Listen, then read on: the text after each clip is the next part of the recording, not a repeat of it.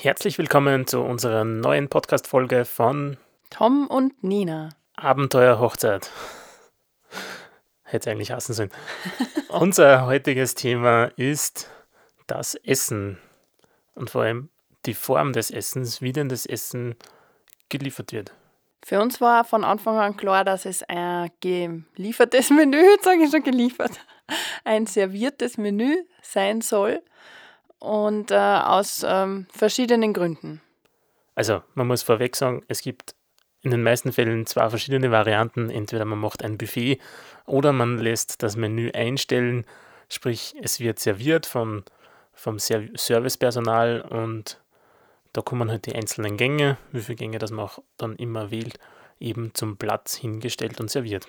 Es gibt auch Mischformen, wenn man sagt, man macht ein Vorspeisenbuffet, dann lässt man den Hauptgang servieren und zum Dessert wieder ein Buffet. Also man kann sich da auch was so zusammen wünschen, wie man das haben will.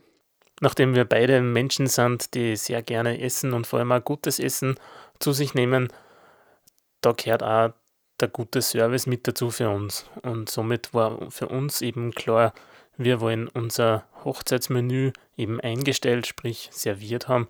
Und das Thema Buffet ist eigentlich ganz schnell vom Tisch gewesen. Welche Vorteile oder Nachteile das Ganze jetzt hat, sei dahingestellt. Es ist einfach eine Entscheidungsfrage. Der Vorteil von einem servierten Essen ist, dass halt jeder am Tisch oder meist am Tisch alle gleichzeitig das Essen bekommen.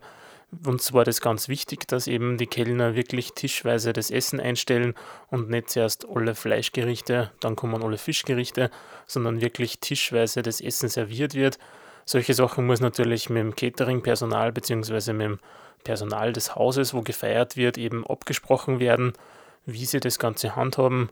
Aber da sind natürlich eure Wünsche immer ganz oben und die werden auch versucht, dann ausgeführt zu werden.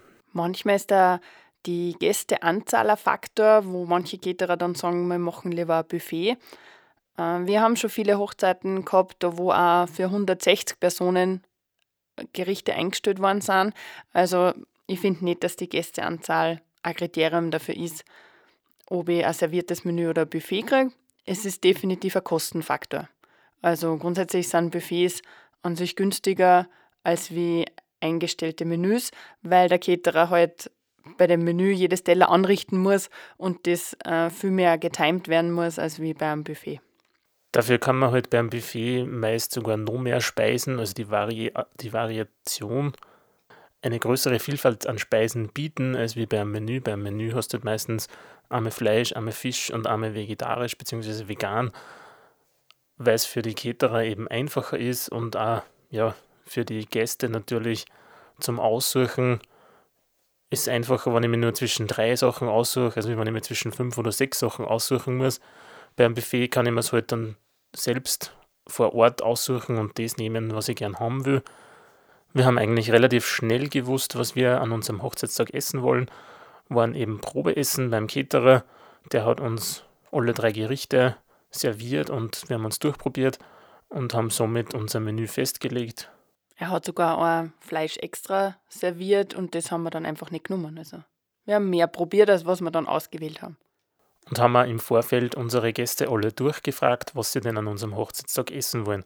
Das ist auch noch so ein Punkt, das dem Caterer natürlich viel Arbeit abnimmt und er weiß im Vorfeld schon, wie viele Gerichte dass er von was braucht und kann somit einfach das Ganze besser timen und besser planen, als wenn man am Hochzeitstag selbst dann alle Gäste fragen muss, was sie dann essen möchten.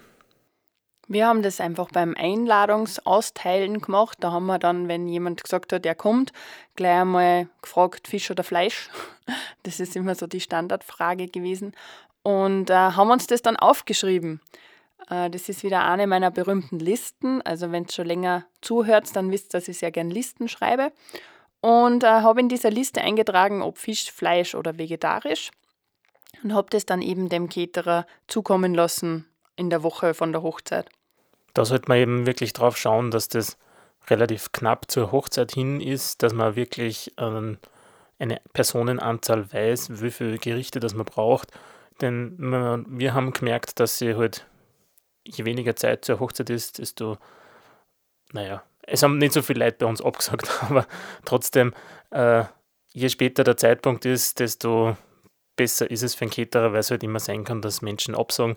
Und ja, bei uns war es dann so, dass drei Tage vorher noch wer abgesagt hat. Dann haben wir somit ein Essen zu viel gehabt, aber das ist dann auch nicht so tragisch. Und dann ist natürlich, stellt sich die Frage, wissen denn die Gäste alle noch, was sie denn bestellt haben? Nein. Ganz klare Antwort, nein, das weiß keiner mehr. Aber wir haben es natürlich gewusst. Da gibt es auch ein paar Möglichkeiten, um das Gedächtnis aufzufrischen. Unser Ansatz war einerseits, jeder Gast bekommt ein Tischkärtchen und zusätzlich zu dem Tischkärtchen hat jeder ein, eine Holzfigur von uns bekommen in Form des Gerichtes, das er als Hauptgang ausgewählt hat. Sprich, es hat einmal ein Rind, also einen Stier gegeben, dann einen Fisch und ein Blatt für einen Spinat. Und das haben wir eben gemeinsam im Tischkartal, äh, wurde das für die Person zurechtgelegt. Es gibt da die Möglichkeit, die man schon bei anderen Hochzeiten gesehen hat, gesehen haben, dass man im, im Namenskartal ein Zeichen äh, hineindruckt oder schreibt oder wie immer, damit die Leute einfach nachschauen können, was sie bestellt haben. Also da gibt es ganz viele verschiedene Möglichkeiten. Uns war wichtig, dass vor allem der Kölner gewusst hat, was denn der Mensch bestellt hat, weil sonst kommt es dass die Kellner durchrennen und dann sagen, Fisch oder Fleisch, Fisch oder Fleisch oder wer hat Fisch, wer hat Fisch. Und äh, das ist jetzt ein wenig übertrieben dargestellt, aber äh, das stört uns enorm. Also wir wollten einfach diese Irritationen nicht am Hochzeitstag haben, äh, sondern uns war wichtig, der Könner weiß, was derjenige ist. Somit war die Figur relativ groß. Äh, sie hat auch entsprechende Farbe gehabt. Der Ochs war braun und der Fisch war blau und das Spinatblatt war grün. Somit war es relativ leicht zu erkennen und es hat kein Kölner eigentlich fragen müssen, was isst denn du, sondern äh, die haben einfach alle serviert gekriegt und fertig war es. Das mit den Tieren haben wir nicht direkt auf einer anderen Hochzeit erlebt, aber so was ähnliches.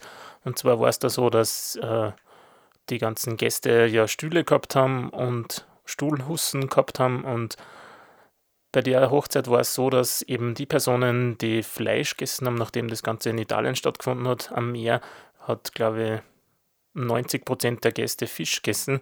Somit war es äh, so, dass eben die Personen, die Fleisch bekommen haben, haben über ihre Stuhlhusse sowie ein kleines Stirnbandel aus Stoff übergezogen bekommen und somit haben dort auch die Kellner gewusst, dass eben dort das Fleischmenü hinkommt und nicht das Fischmenü.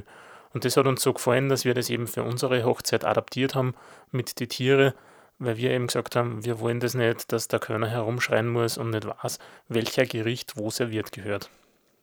Ich glaube, das ist zu dem Thema eigentlich so ziemlich alles.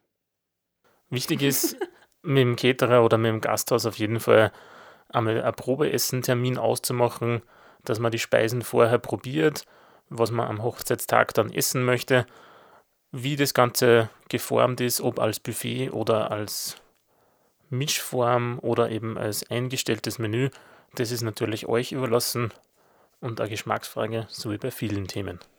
Ich hoffe, ihr habt jetzt ein wenig einen Appetit gekriegt, vor allem Appetit auf mehr Themen von uns. Die findet ihr da bei unserem Podcast, auf iTunes und auf Spotify und da auf unserem Blog www.abenteuerhochzeit.com.